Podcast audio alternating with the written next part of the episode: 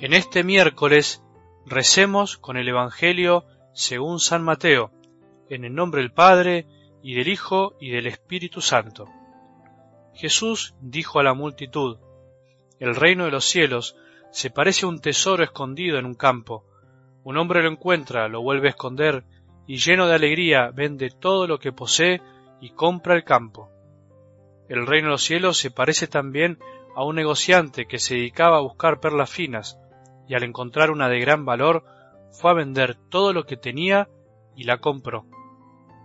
Palabra del Señor.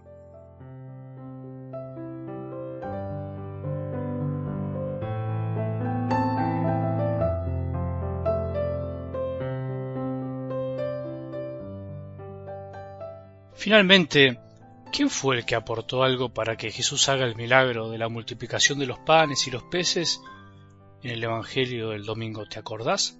Un niño. Aquí hay un niño que tiene cinco panes de cebada y dos pescados. Pero ¿qué es esto para tanta gente? Ninguno de los discípulos de algún modo se quiso hacer cargo de lo que Jesús pretendía. Es lógico, no entendían lo que iba a pasar, mientras en el fondo los estaba poniendo a prueba. Es lógico, esto no es una crítica para ellos. Vos y yo hubiéramos dicho y hecho lo mismo, seguramente. Felipe se preocupó por el dinero contestando doscientos denarios no bastarían para que cada uno pudiera comer un pedazo de pan. Y Andrés, por otro lado, se preocupó por la cantidad. Pero, ¿qué es esto para tanta gente? ¿Quién de nosotros no hubiera actuado de la misma manera? No terminamos de comprender lo que pretende Jesús de nosotros. No terminamos de comprender que justamente lo que pretende es que nos hagamos cargo que seamos partícipes de su amor, de que Él solo puede amar a través de nosotros si nosotros damos algo de lo que tenemos, el corazón, y siempre tenemos algo para dar. Por eso el niño sin nombre de la escena me parece que representa lo que nosotros podemos ser o fuimos y dejamos de ser. Ese niño que no se niega a dar lo único que tiene con tal de que Jesús haga algo por los demás ese niño que termina siendo un instrumento para que el maestro haga lo imposible para darle de comer a tantos miles y que se den cuenta que el verdadero hambre de nuestra vida pasa por otro lado, pasa por el corazón. Nosotros podemos ser ese niño, porque en realidad fuimos creados para compartir, para no dejar a nadie de lado, para hacernos cargo, en la medida de nuestras posibilidades del dolor y de las carencias de los demás, así como algunos alguna vez lo hicieron con nosotros. En estos días también venimos comentando algo sobre lo que la misma palabra dice sobre sí misma. La palabra de Dios también es cortante. Volvamos al texto de la carta a los hebreos que dice así, porque la palabra de Dios es viva y eficaz, más cortante que espada de doble filo.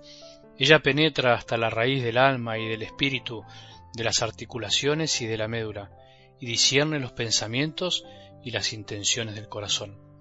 Es más cortante que cualquier espada. Es una expresión muy gráfica. ¿Dios habla para cortar? Podríamos preguntarnos. Y sí, de alguna manera sus palabras son para dividir, pero en el buen sentido de la palabra. La división no siempre es mala, sino que es necesaria y es sanadora también. Dios habla para iluminar nuestras vidas y la luz divide, hace que la oscuridad desaparezca y se generen nuevos espacios. Pensemos en la cantidad de cosas que cortó nuestra vida al escuchar la palabra de Dios con seriedad. Cuando es escuchada de corazón tiene tanta fuerza que logra convertir a miles y miles de personas y les transforma la vida. Mientras tanto, tomando algo del Evangelio de hoy, lo que podemos ir pidiendo es descubrir la riqueza y la belleza del reino de los cielos, que hoy está simbolizada en el tesoro y en la perla. Descubrir el amor de Jesús, descubrirlo a Él como persona, por medio de sus palabras, de la Eucaristía, de la caridad, es todo, es la mayor riqueza que alguien puede encontrar en la vida.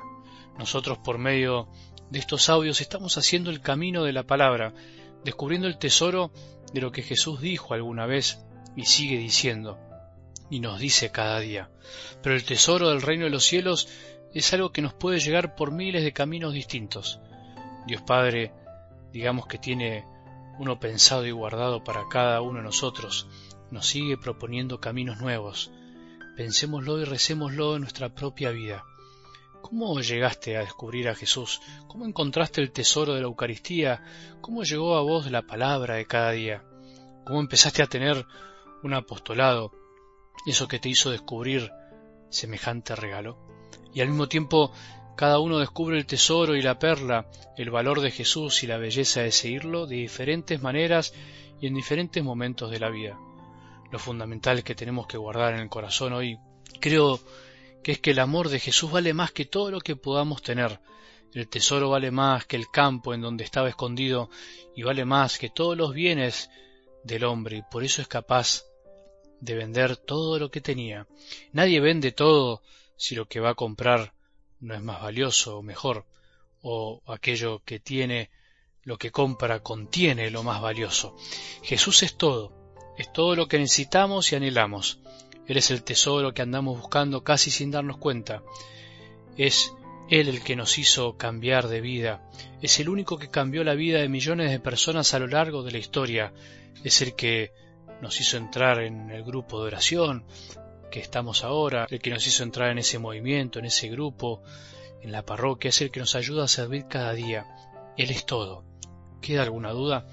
Por otro lado, Jesús es la perla más linda, más bella, y la belleza vale más que cualquier cosa. Por eso este hombre vende todo por la perla más linda. La belleza de estar con Jesús vale más que todo lo que podamos tener. Estar con Él es lindo, hace bien, cambia la cara, cambia la mirada, cambia el corazón y eso se nota. Si todavía no andamos con una sonrisa por la vida, dándonos cuenta de que vivir es mucho más lindo de lo que imaginamos, es porque todavía no hemos encontrado a Jesús verdaderamente. Tenemos que seguir buscando, no hay que desanimarse. Él se hace encontradizo para aquellos que lo buscan con corazón sincero. Sigamos buscando porque la búsqueda no termina, aunque creamos que terminó, que ya está. Siempre podemos volver a encontrarlo mucho más, siempre podemos volver a enamorarnos más de Él. Que tengamos un buen día y que la bendición de Dios que es Padre misericordioso, Hijo y Espíritu Santo, descienda sobre nuestros corazones y permanezca para siempre.